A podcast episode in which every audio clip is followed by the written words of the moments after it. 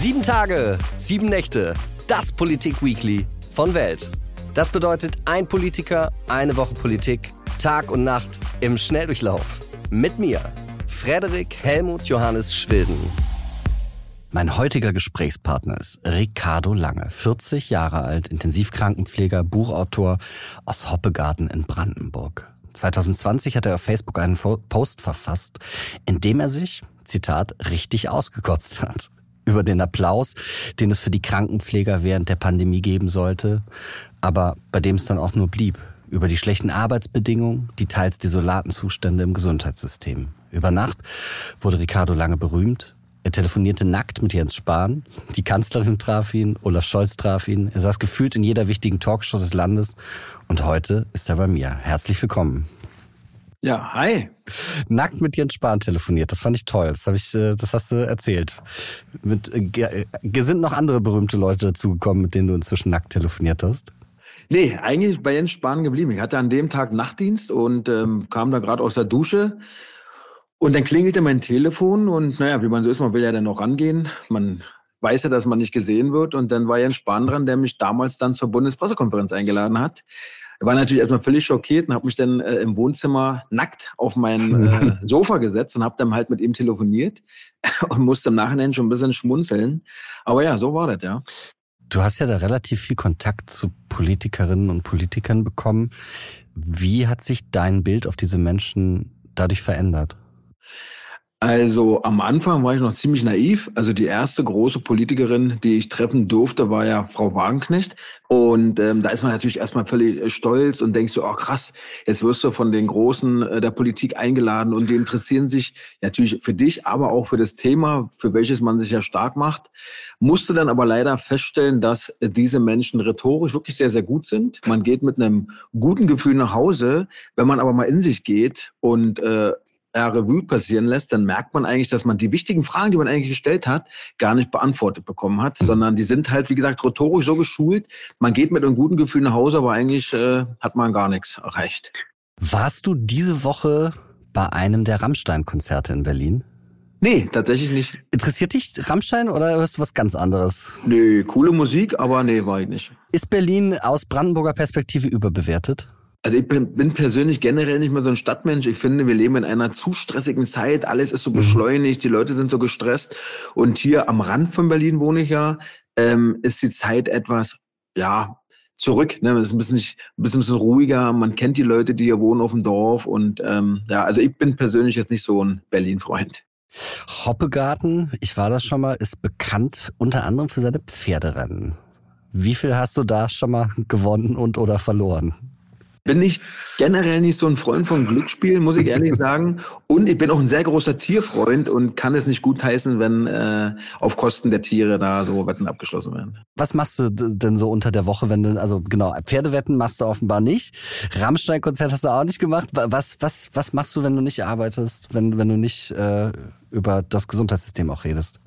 Ja, wie gesagt, bin großer Tierfreund, habe somit auch zwei Hunde aus dem Tierheim und um die kümmere mich dann am Tage, bin viel mit denen im Wald spazieren. Na klar, um die Hunde zu äh, bespaßen, aber auch um meine eigenen Akkus aufzuladen. Ich gehe sehr gerne zum Sport, ich betreibe äh, Fitness beziehungsweise Bodybuilding und ähm, ja, das ist so mein Alltag eigentlich. Dann gehen wir gleich zum ersten Thema. Seit über einem Monat werden in Nordrhein-Westfalen die Unikliniken bestreikt und ich habe davon eigentlich so nebenbei irgendwie erfahren und habe mir dann gedacht, warum interessiert das eigentlich keinen, wenn seit über einem Monat so viele Leute streiken? Ja, die Frage kann ich dir ganz leicht beantworten. Du würdest dich wahrscheinlich äh, mehr dafür interessieren und du würdest auch mehr merken, wenn die Bahn streikt. Denn dann kommen nämlich tausende Menschen nicht mehr zur Arbeit, die sind alle gestresst, genervt. Dann hat es natürlich eine öffentliche äh, ja, Aufmerksamkeit. Problem in der Pflege ist halt einfach, die Unikliniken streiken, alle alle äh, sechs Unikliniken der, äh, aus Nordrhein-Westfalen. Aber es gibt äh, immer wieder Pflegekräfte, die ja immer Ja sagen, die wieder einspringen. Es gibt eine Not, ähm, wie soll man sagen, Notbesetzung, die dort stattfindet. Das heißt also, die Patienten werden irgendwie trotzdem versorgt und somit interessiert es niemanden, weil es läuft alles und jeder Kollege, der wie gesagt immer einspringt, verschleiert ja auch so ein bisschen den Personalnotstand und somit interessiert es die Bevölkerung nicht, weil es kommt niemand groß zu Schaden, augenscheinlich und deswegen ist das nicht so ein Thema in den Medien. Warum streiken die da? Ja, viele denken immer, die Pflegekräfte gehen auf die Straße und machen Krawall wegen mehr Geld. Es geht aber eigentlich darum, dass man auf der eigenen Arbeit nicht krank wird. Also die Arbeitsbedingungen müssen einfach deutlich besser werden, denn äh, so wie es momentan ist und nicht erst seit Corona, ich möchte das nochmal ganz deutlich betonen, sondern seit Jahren äh, wird man eigentlich als Mitarbeiter egal ob man jetzt Pflegekraft ist, ob man Reinigungspersonal ist oder in der Ärzteschaft, äh, einfach krank durch diesen Beruf, weil man, wie gesagt, kaum noch Freizeit hat. Die Aufgaben und Verantwortungen werden immer mehr und die gehen einfach für mehr Entlastung auf die Straße. Die wollen ja den TVÖD Entlastung, also so ein Tarifvertrag, der eben dafür sorgt, dass man eben die Arbeitsbelastung deutlich minimiert bekommt und natürlich, klar, wird es auch ein, zwei Euro mehr Gehalt auch nicht äh, schlecht sein. Und es geht vor allem um eine bessere Patientenversorgung. Ne? Man will dem Patienten wieder besser gerecht werden. Und auch hier gibt es ganz viele Untersuchungen, die zeigen, dass je weniger Pflegepersonal vor Ort ist, desto mehr kritische Zwischenfälle gibt es, desto mehr ähm, Infektionsgeschehen äh, gibt es in den Kliniken. Und auch Herr Lauterbach der sich ja selbst immer als Mann der Wissenschaft und der Studien präsentiert, weiß das. Äh, man kann es auch auf der Seite des Divi nachlesen. Ne? Äh, seit 2010, glaube ich, steht es da schon. Es, ja, es passiert einfach nichts und deswegen gehen die Leute halt auf die Straße. Ich möchte dich jetzt erstmal persönlich fragen, zwei Dinge. Hat dich dein Beruf schon krank gemacht? Ja, ja, hat er. Und zwar, das ist nämlich auch der Grund, warum ich in der Zeitarbeit arbeite. Ich war ja fest angestellt in einem großen Klinikum hier in Berlin Vollzeit beschäftigt mit 160 Stunden und ähm, dann hat man so circa acht Tage frei im Monat. Wenn man dann die Ausschlaftage nach dem Nachtdienst nimmt, an dem man ja nicht wirklich was macht, sondern man muss ja dann irgendwie schlafen. Und ähm, die Tage, die man einspringt, bleiben von acht Tagen oftmals nur drei oder vier freie Tage äh, übrig. Und das hat bei mir zu äh, Herzproblemen geführt. Ich hatte damals Nachtdienst und hatte so ein Gefühl, jeder kennt es so, als wenn man vor einer wichtigen Prüfung steht, ne? Also man morgen Führerscheinprüfung oder Abi oder was auch immer und hatte so Herzrasen, war so aufgewühlt und konnte es irgendwie nicht so zuordnen und ähm, hat damals der Arzt im Nachtdienst gesagt, komm, wir machen mal ein EKG und hat dann nach dem EKG zu mir gesagt, du gehst jetzt bitte sofort in die Rettungsstelle und ich wollte von ihm wissen, was los ist. Er meinte, du gehst jetzt bitte in die Rettungsstelle, alles weitere dort. Naja, und da haben sie halt, ums Code zu machen, rausgefunden, dass ich Herzrhythmusstörung hatte. Also ich hatte eine Herzfrequenz von über 120, 130 Schläge die Minute, was doppelt so viel ist. Und auch der Blutdruck war extrem hoch. In weiteren Untersuchungen, man hat ja dann Ultraschalluntersuchungen, Belastungs-EKGs und so weiter gemacht, wurde dann eben festgestellt, dass aufgrund des hohen Stressanteils der Arbeit und der zu wenigen Erholungsphasen in der Freizeit eben, ja, meine Herzprobleme macht. Und der damalige Kardiologe hat gesagt, äh, Herr Lange, Sie sind jetzt noch nicht 40 Jahre alt. Wenn Sie so weitermachen, haben Sie aber spätestens dann einen Herzinfarkt. Sie sollten ein bisschen kürzer treten. Ja, kürzer treten geht aber als Festangestellter nicht, weil dann das Geld einfach nicht mehr reicht. Und somit habe ich mich dann für die Zeitarbeit entschieden, weil da bekommt man die erhöhte Flexibilität äh, ja bezahlt, sonst würde es ja keiner machen. Und somit konnte ich dann äh, jetzt mittlerweile Teilzeit arbeiten und ähm, mit weniger finanziellen Einbußen und ja, dadurch, dass ich meinen Dienstplan schreibe, auch ein bisschen ruhiger leben. Bist du, weil du auch noch vorhin gesagt hast, also das, die, die Pflege und dieses System macht also die, die Angestellten krank, aber vor allen Dingen auch kann man den Patientinnen und Patienten nicht mehr gerecht werden. Hast du dieses Gefühl bei deiner Arbeit schon häufiger gehabt, dass du gesagt hast, ich habe jetzt so viele Leute hier, eigentlich geht das nicht? Permanent. Permanent. Man muss permanent abwägen, zu welchem Patienten gehe ich sofort. Und es ist keine Seltenheit, dass Patienten in ihren Ausscheidungen äh, ewig liegen. Ja, also ich habe es auch schon so oft mitbekommen, dass also du hast jetzt einen Patient, der hat äh, zum Beispiel flüssigen Stuhl, also Durchfall, der kriegt dann eine Windel angezogen, ne, damit es einfach nicht alles so im Bett verteilt. Und oftmals hast du dann Situationen, wo eine Kollegin oder ein Kollege dem Patienten sagt, der sich meldet, weil er auf die Bettpfanne muss, ja, sie haben noch eine Schutzhose an, machen sie doch da rein, ich habe jetzt keine Zeit. Und das muss man sich vorstellen, du liegst als erwachsener Mensch im Bett, äh, musst zur Toilette gehen und dann sagt dir jemand, weil er keine Zeit hat, du sollst in deine Hose machen. Ich habe es auch schon erlebt, ähm, da wurden wir zu, habe ich auch in meinem Buch geschrieben, äh, wurde ich zu einer Reanimation gerufen mit einem Arzt und äh, auf Normalstation. Das war so eine Station, dort liegen Patienten nach dem Herzinfarkt. Die haben so ein EKG-Monitoring, ne, dass man äh, quasi auf dem Monitor sieht, ob mit dem Herz alles in Ordnung ist. Und es war so morgens gegen 5 Uhr. Ja, wir sind dann da angekommen. Die Patientin, um die es sich gehandelt hat, hatte schon die Leichenstarre. Was ist passiert? Konnte man ja so nachverfolgen. Um circa zwei Uhr ähm, hat sie sich entweder das EKG abgemacht oder ist abgegangen durch Schlafen. Man dreht sich ja, ne, sind ja nur so Klebeelektroden. Somit konnte der Monitor den Herzinfarkt, den sie in der Nacht nochmal bekommen hat, nicht registrieren, den Alarm nicht weitergeben und morgens um fünf, also drei Stunden später, ist natürlich die Patientin schon lange verstorben gewesen. Man konnte ihr nicht helfen. Man hat es viel zu spät bemerkt.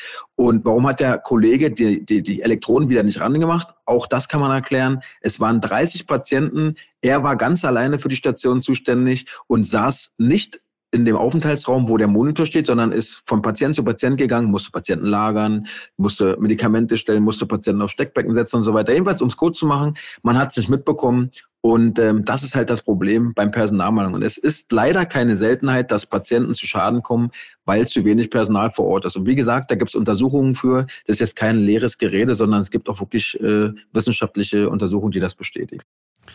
Und ist das Problem dieser Unterversorgung, ist das, dass es diese Stellen nicht gibt, weil die Klinik sagt, nee, wir möchten gar nicht so viele Leute einstellen? Oder aber ist es so, es gibt die Stellen, aber es findet sich kein Personal mehr? Ja, sowohl als auch. Also wir müssen wissen, dass im Gesundheitswesen ja immer äh, mit dem Leid und mit der Krankheit von Menschen Geld verdient wird. Und solange das so ist, wird es natürlich immer so sein, dass ein Krankenhaus ein Wirtschaftsunternehmen ist und ein Wirtschaftsunternehmen versucht natürlich alle Kosten so zu, ja, zu minimieren, die nicht in Anführungsstrichen notwendig sind. Und ein Chefarzt oder ein Oberarzt, der zum Beispiel eine schwere Operation durchführt, die stundenlang dauert, bringt natürlich viel Geld. Eine Pflegekraft, die jetzt jemand mal die Hand hält, die einem Sterbenden begleitet, äh, die auch ja, mal eine Windel wechselt und äh, andere Sachen macht, die bringt natürlich nicht so viel Geld. Deswegen wird da auch sehr viel gespart, auch am Reinigungspersonal. Und ähm, auch die Bezahlung ist dementsprechend äh, nicht der Arbeit entsprechend. Und äh, das ist das ganz große Problem. Und solange wie sich das nicht ändert, wird sich da auch nichts ändern. Und natürlich gibt es immer weniger Leute, die bereit sind, für solche Arbeitsbedingungen mit dieser Bezahlung diesen Beruf zu wählen. Wenn du frisch von der Schule kommst frisch dein Abi gemacht hast oder ganz normal von der Oberschule kommst, dann fragst du dich dreimal, was muss ich machen, um so und so viel Geld zu verdienen? Also generell haben ja Ausbildungsberufe in Deutschland einen schlechten Stand. Also ich bin jetzt, wie gesagt, 40 Jahre alt. Zu meiner Zeit hätte es niemals gegeben, dass Lehrstellen offen blieben. Da hat man im Gegenteil sich noch einen Kopf gemacht, hoffentlich kriege ich auch eine Lehrstelle. Ich habe mir das mal angeguckt, weil du gesagt hast, naja, solange mit Gesundheit Geld verdient wird, also was, was total auffällig ist, dass man als Fachpflegepersonal in äh, Unikliniken besser verdient als in, in Privatsachen, also irgendwie bei so Großkliniken. Kannst du das bestätigen? Oh, das ist, glaube ich, ganz unterschiedlich. Also okay. es gibt private Kliniken, die zahlen gut, es gibt Unikliniken, die zahlen nicht so gut. Also das ist halt wo, wo würdest du denn sagen, ist die Mehrzahl der Beschäftigten beschäftigt? Sind die an Unikliniken, die dadurch am Ende sozusagen auch irgendwie zum Staat mitgehören oder äh, ist, ist das mit nicht, nicht mehr so? Also sowohl als auch. Wie gesagt, es gibt ja private Kliniken, es große Aktienkonzerne sogar oder die mhm. an Aktienkonzerne gebunden sind, die haben ihre Mitarbeiter genau wie die Uniklinik. Ich glaube, also die offiziellen Zahlen. Weil ich mich nämlich da gefragt habe, also zumindest im Uniklinikbereich könnte der Staat ja ganz, ganz gezielt selber regeln, dass besser bezahlt wird, dass äh, die Arbeitsbedingungen besser sind. Warum wird das nicht gemacht? Warum interessiert sich Karl Lauterbach gerade, weiß ich nicht, für Affenpocken zum Beispiel und nicht dafür? Was denkst du? Also Herr Karl Lauterbach ist zumindest mein persönlicher Eindruck, ähm, interessiert sich für alle medienrelevanten Themen. Herr Karl Lauterbach hat sich bei dem Thema Corona festgebissen wie so ein Pitbull, ist so meine Meinung. Natürlich ist Corona immer noch aktuell, muss man auch im Auge behalten. Aber wir haben zum Beispiel äh, weil ja alle mal von neuen Pandemien reden, vor der wir gewappnet sein müssen. Wir haben eins der größten Infektionsgeschehen, was im Hintergrund läuft, nämlich die multiresistenten Keime. Für Karl Lauterbach nicht so ein Thema, zumindest nicht öffentlich. Ähm, aber auch die Unikliniken müssen ja Geld verdienen. Also ist ja nicht so, dass eine staatliche Klinik jetzt kein Geld verdienen muss. Es ist überall das gleiche Problem. Eine Uniklinik muss genauso, vielleicht nicht ganz genauso, aber es müssen auch schwarze Zahlen schreiben, weil diese Klinikum muss ja am Leben halten werden. Ne? Es muss Personal bezahlt werden, es müssen Reparaturen stattfinden und, und, und. Also das ganze Hauptproblem ist einfach, die dass ein Krankenhaus Profit erwirtschaften muss. Und äh, private Krankenhäuser, wenn die ständig rote Zahlen schreiben, können sie die Klinik zumachen. Ganz kurz, was würdest du sagen, ist, ist eine Lösung des Ganzen? Also soll man sagen, äh, die, die Idee, also diese Privatisierung von Krankenhäusern, soll man das rückgängig machen aus deiner Sicht? Oder soll, wie, was gibt es eine Idee, die du hast, wie man das besser machen kann? Also wenn man schon den Weg geht, dass Kliniken Geld erwirtschaften dürfen und auch sollen. Da muss man aber auch das Bezahlungssystem anpassen. Dann kann es nicht sein, dass man mit sogenannten Fallpauschalen er die Krankenhäuser abspeist. Ne? Da gibt's, egal äh, äh, wie dein Krankheitsbild verläuft, um es vereinfacht zu sagen, du kriegst halt eine gewisse Pauschale. Damit wird ja nicht die richtige Leistung der Kliniken bezahlt. Man, manchmal gibt's Komplikationen, ein Patient muss länger beatmet werden als der andere. Und das wird halt nicht genau auf die Beatmungsstunden bezahlt, sondern da gibt es äh, so Blöcke, die bezahlt werden nur. Dann muss man eben, wenn man diesen Weg schon geht, auch den Kliniken die Leistung entsprechend bezahlen, dass diese dann eben nicht so knausern müssen und mehr Geld für Personal haben. Meine Meinung ist aber, dass äh, es nicht sein kann, dass man im Gesundheitswesen Geld verdienen kann und muss. Ich meine, es gibt wirklich, kann jeder nachlesen, äh, große Investmentfirmen, die aus dem Ausland Altenheime kaufen und damit Geld verdienen. Wie kann sowas sein? Wie kann es sein, dass große Aktienunternehmen Kliniken besitzen und da Gelder rausziehen, die eigentlich durch die Krankenkassenbeiträge ja dafür gedacht sind, um Menschen wieder gesund zu pflegen oder generell sich um Menschen zu kümmern. Und das müsste verboten werden. Mhm. Ich möchte mit dir über das nächste Thema reden. Es ist diese Woche ein Mann in Berlin mit einem Auto über den Bürgersteig gefahren. Da ist eine Lehrerin dabei gestorben. Wirklich sehr, sehr viele Menschen. Ich glaube, 16 sind wirklich schwer verletzt worden. Und ich möchte dich erstmal fragen, was passiert sowas in einem, was passiert in einem Krankenhaus, wenn sowas passiert? Ja, wir hatten ja schon mal den Fall mit dem Breitscheidplatz. Das war ja, ich weiß nicht, 2017, aber ich weiß das ja jetzt gar nicht mehr. Auf jeden Fall, ähm, wir waren da in der Spätschicht und wir mussten halt länger bleiben. Ne? Das ist natürlich äh, erstmal so eine Art Alarmstufe ausgerufen. Man weiß nicht, wie viele Verletzte, man weiß nicht, wo die hin verlegt werden. Ne? Das ist ja auch immer also es kommt ja immer auf die Verletzung an. Nicht jedes Krankenhaus ist optimal ausgerüstet, um Schädelhirntrauma zu versorgen. Wenn es zum Beispiel Verbrennungen sind, gibt es extra, äh, zum Beispiel UKB hat so eine extra Brandverletztenstation und dann werden die Patienten halt verteilt. Und ähm, ja, und die Leute, die im Dienst sind, äh, so war es damals bei uns, müssen dann halt länger bleiben, ne, um den Mehraufwand das abpuffern zu können. Du hast damals an dem Abend Nachtschicht gearbeitet, als dieser Ter Terroranschlag am Bereich, Spätdienst war das versetzt dich sowas, also macht das was mit dir, wenn du weißt, zack, da ist jetzt ein Terroranschlag und da kommen jetzt Verletzte oder ist das für dich eine sehr professionelle Sache und das, das, das berührt dich jetzt in diesem Moment erstmal noch gar nicht? Also mich berührt es in dem Fall, weil ich einfach nicht verstehen kann, was heutzutage mit den Menschen los ist. Also ich meine, was sind das für Menschen, die einfach mit einem Auto oder damals mit einem LKW in eine Menschenmenge fahren und äh, billigend in Kauf oder sogar mit Absicht das so machen, dass Menschen sterben. Und wo, wo ich am meisten mit dem Kopf schütteln muss, wenn dann in den Medien immer darüber gesprochen, na ja, vielleicht ist er ja psychisch krank. Also sorry, jeder, der sowas macht, ist psychisch krank. Und ich finde, so eine Leute gehören für immer weggesperrt. Und wenn ich dann auch höre, so bei dem Amri war es ja damals so, dass der schon mehrere Monate vorher ähm, ja, beobachtet wurde, weil er eben im Verdacht stand, solche Dinge zu planen. Ich verstehe nicht, warum man da nicht hart durchgreift und die Menschen einfach schützt vor solchen kranken äh, ja, Kreaturen. Menschen kann man es ja gar nicht nennen. Wie, wie war das für dich in diesem Moment des Breitscheidplatzes da? Weißt du das noch, wie du das sozusagen erfahren hast? Ja, ich war halt schockiert und äh, hab, äh, war gespannt äh, und aufgeregt, was jetzt auf uns zukommt, äh, ob wir das alles schaffen. Ne? Man weiß ja nicht, wie viele Verletzte kommen. Wir hatten auch damals, als äh, äh, ich glaube in Istanbul war das oder wo so eine Autobombe hochgegangen ist. Und äh, da hatten wir dann auch ein, zwei verletzte deutsche Urlauber, die dort durch einen Schrapnell schwer verletzt wurden, bei uns zu liegen. Also ist mir nicht neu, aber es ist halt immer wieder krass, sowas zu sehen, weil so eine Verletzung kennt man ja auch nicht. Und ähm, ja, na klar, Autounfälle, so haben wir so auch, aber es ist ja ein Unterschied, ob man ein Auto fährt oder ob jemand mit Absicht in eine riesen Menschenmenge fährt und da drüber hinwegbrettert.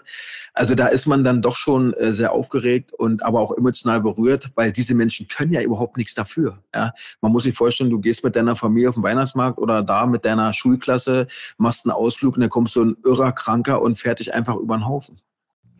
Hast du wenn, wenn solche Taten passiert sind, fühlst du dich dann unwohler danach in der Öffentlichkeit erstmal wieder auf Straßen oder ist das was, was du, was du ausblenden kannst?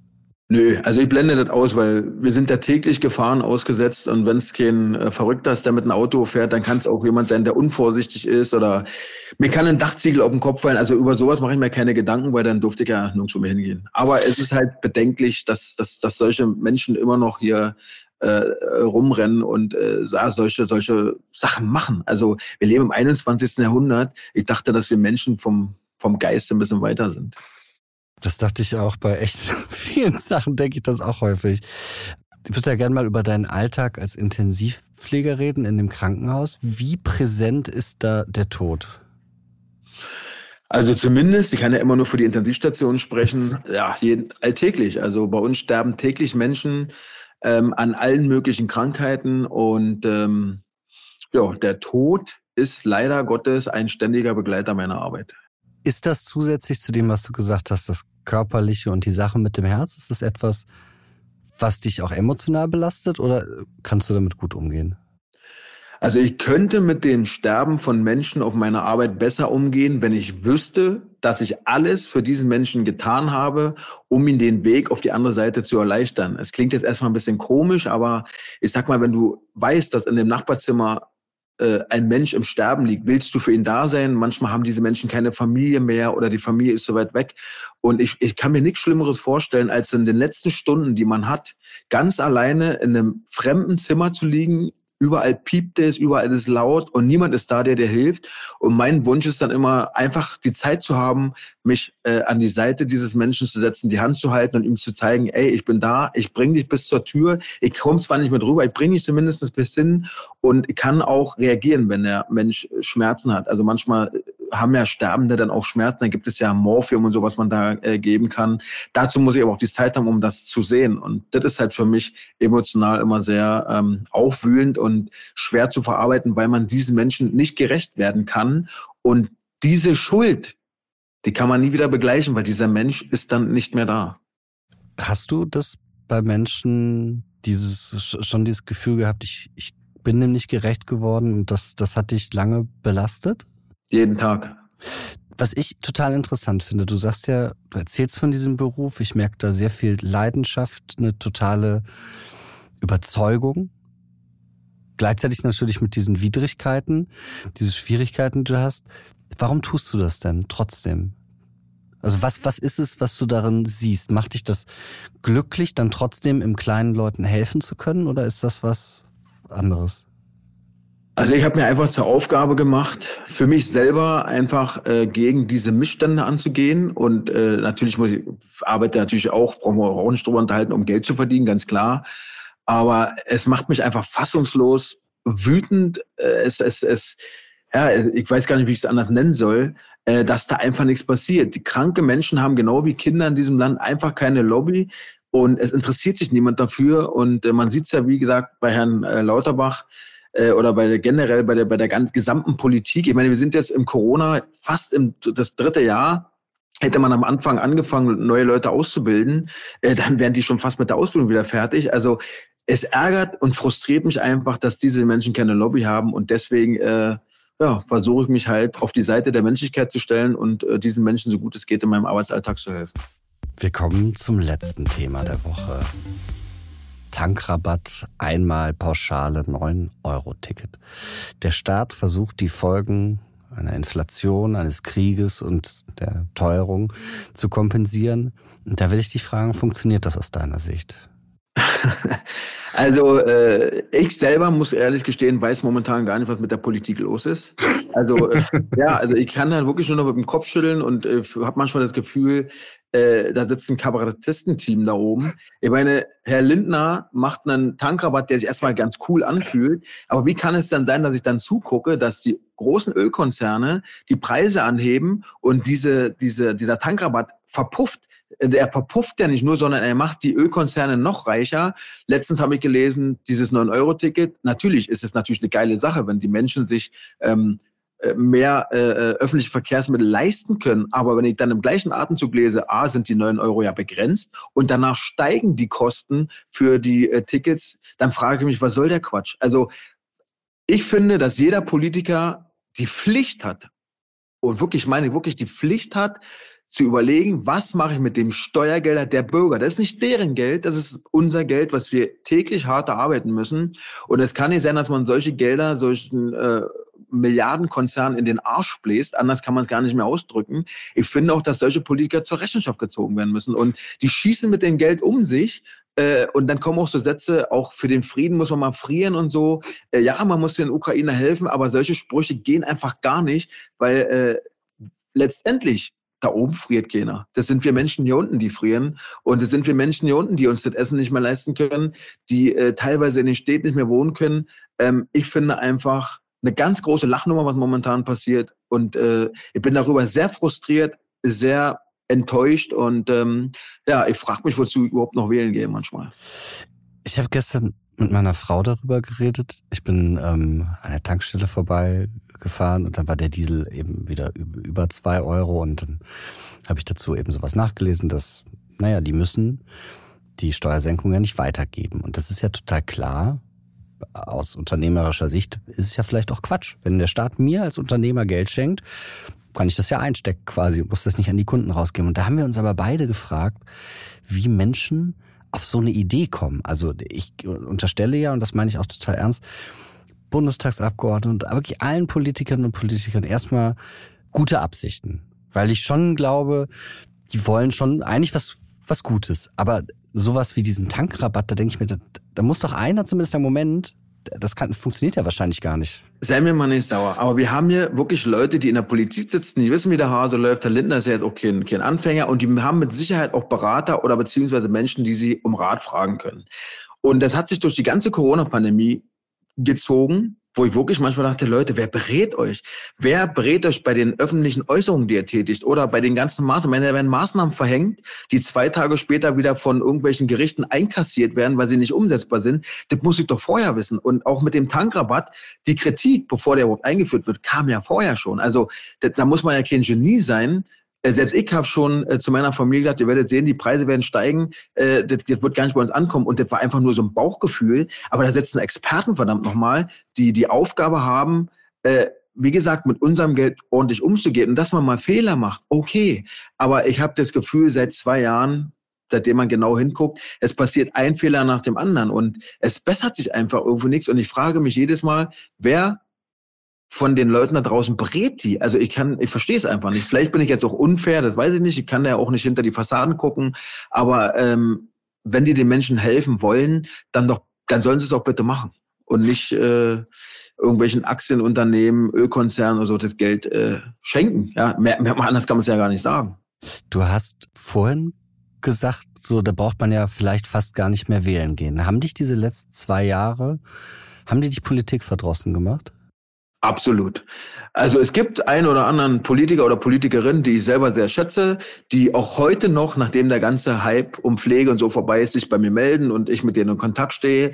Aber größtenteils muss ich sagen, merkt man einfach, dass die Politik auf medienwirksame Themen aufspringen, um sich selbst, ich sag mal, zu vermarkten, weil ist ganz klar, ein Politiker wird nur wiedergewählt, wenn er Sympathiepunkte in der Bevölkerung hat. Und dann wird eben jedes medienwirksame Thema äh, ausgenudelt bis zum geht nicht mehr. Aber ich erwarte einfach von der Politik, dass man auch Themen äh, außerhalb der, der öffentlichen äh, Wahrnehmung ja, bespricht, wie zum Beispiel die multiresistente Keime, die, ich kann es immer nur wiederholen, jedes Jahr mindestens 20.000 Menschen in Deutschland tötet. Und es gibt eine neue Studie, die sagt, 2019 waren es 1,2 Millionen, die direkt an den Folgen von multiresistenten Keimen weltweit gestorben sind und an den Folgen, wo also multiresistente Keime zumindest einen Anteil an den Todesursachen hatten, waren es fast fünf Millionen. Und das wird nicht thematisiert, weil es nicht medienwirksam ist. Aber das sind ja Probleme, die muss man angehen. Und ich erwarte von der Politik keine Symbolpolitik oder keine Wohlfühlpolitik zu machen, die einem gut aussehen lässt, sondern ich erwarte von der Politik eine Politik zu machen, die dem Bürger des Landes nützt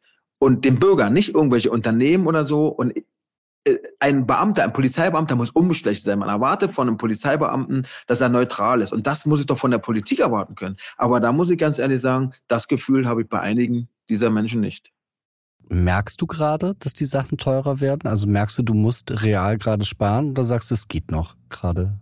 Tja, also ich brauche bloß tanken fahren. Also wenn ich vorher 60 Euro bezahlt habe, bin ich heute deutlich über 100 Euro. Auch der Einkauf, der wöchentliche, ist, ja je nachdem, wie man einkauft, aber mindestens 30, 40 Euro pro Woche teurer geworden.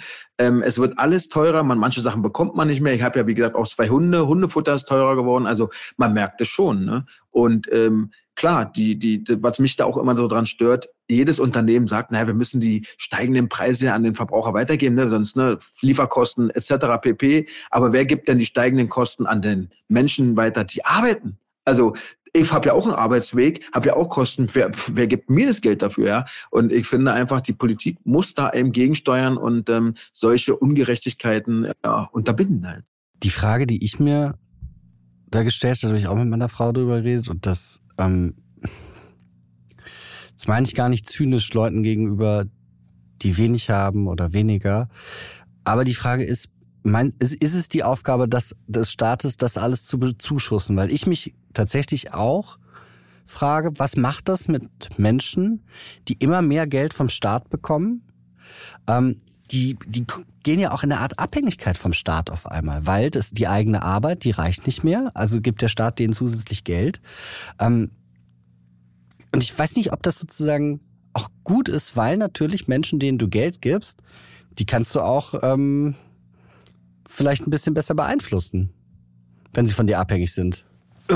Ich würde mal so sagen, abhängig, ich weiß nicht. Also ich finde einfach, die Aufgabe sollte natürlich der Staat das nicht sein, jetzt jeden einzelnen Menschen irgendwelche Zuschüsse zu geben, sondern ich finde einfach, es muss sich wieder lohnen, arbeiten zu gehen. Wenn sich es lohnt, arbeiten zu gehen, wenn ich für meine Arbeit, und da spreche ich jetzt nicht für die Pflege, sondern für alle, die wirklich arbeiten gehen, hart für ihr Geld arbeiten gehen, wenn sich das wieder lohnen würde, wenn man damit seinen Lebensunterhalt bestreiten könnte, dann bräuchte es diese Zuschüsse ja gar nicht. Wenn sich Arbeiten wieder lohnen würde, würden viel mehr Menschen ein viel besseres Leben führen könnten wieder. Ich sag mal, es kann ja nicht sein, dass jemand als Friseurin oder als Friseur arbeitet oder als Verkäuferin, kann sich aber die Miete in der Stadt nicht mehr leisten. Das kann ja nicht sein. Ja, und ähm, da gibt es mit Sicherheit Leute, die sagen, ja, warum soll ich arbeiten gehen? Dann kann ich auch Hartz IV kriegen, da habe ich genauso ein Leben, äh, kriege dann noch Bezuschussung. Ich finde einfach, dass ich arbeiten wir lohnen muss und ganz, ganz wichtig, wir, weil es ist auch so, so, so eine Herzensangelegenheit von mir, wenn wir in Deutschland von Bildung sprechen, dann reden wir fast nie über Ausbildung. Ja? Heute wird den Kindern schon suggeriert, Mensch, wenn du was werden willst, mein Junge, dann musst du Abi machen, musst du studieren.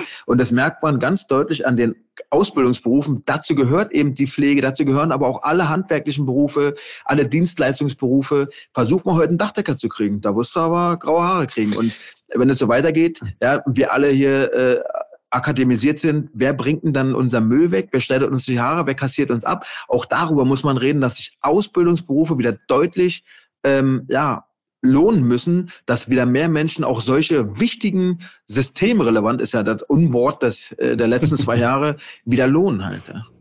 Da wollte ich dich auch fragen, weil du das systemrelevant gesagt hast. Du hast keinen Corona-Bonus bekommen, ne? Nö, Nö. Wie, wie, woran liegt das? Weil du nicht fest angestellt bist oder weil, wie, wie ist das?